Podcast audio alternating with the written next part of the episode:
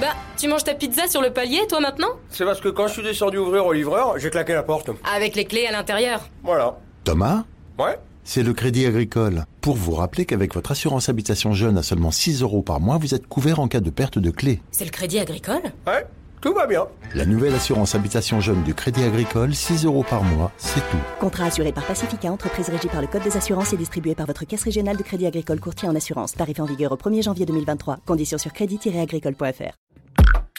Genside présente.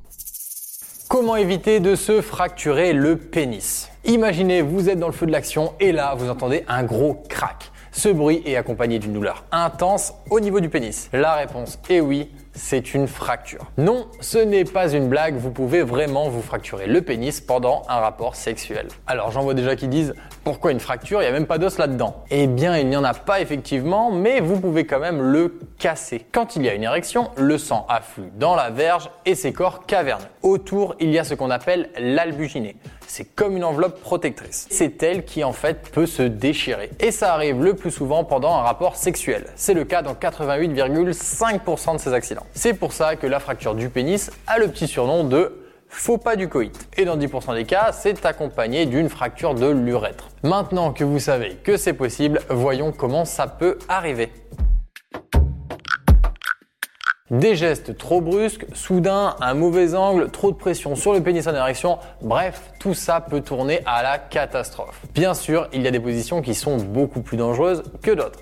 L'une des grandes classiques, c'est une levrette qui tourne mal. Le va-et-vient est maîtrisé jusqu'au moment où vous sortez et votre partenaire a dévié. Alors là, c'est le drame, le pénis se cogne contre la fesse. Et si vous y êtes allé un peu trop fort, bah, ça peut provoquer une fracture. L'andromaque, soit quand vous êtes allongé et votre partenaire sur vous est aussi à risque. Mais attention, la position qui serait responsable de 50% des fractures du pénis est le cheval inversé. En clair, c'est l'andromaque à l'envers puisque le ou la partenaire regarde les pieds de celui qui le ou la pénètre. En général, toutes les positions où le pénétrant ne contrôle pas les mouvements, ben, c'est à risque. On vous conseille donc de guider le ou la partenaire. N'hésitez pas non plus à dire si ça va trop vite ou si le mouvement est trop fort. Pour le reste, on évite les pénétrations trop énergiques. Si vous avez peur de passer à côté d'une fracture du pénis, rassurez-vous, vous saurez tout de suite qu'il y a un problème.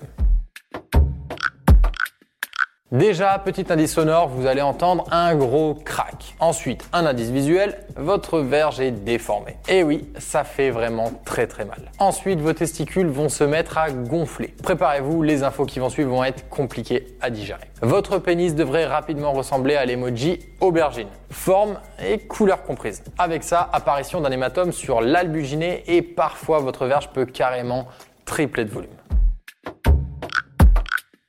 Le premier réflexe à avoir, c'est bien sûr d'aller aux urgences. En même temps, en voyant un emoji à la place de votre verge, vous n'aurez pas trop envie de traîner pour avoir un avis médical. Là, ben, il n'y a pas mille solutions. Vous devez passer sur le billard. Et ça, dans les 24 heures après l'accident. La chirurgie est donc le seul moyen pour recoudre la déchirure et évacuer l'hématome. Les médecins vérifient également si l'urètre est intact ou endommagé. Si c'est le cas, il faut aussi le réparer, sinon vous pouvez avoir des séquelles par la suite comme par exemple le dysfonctionnement érectile et urinaire.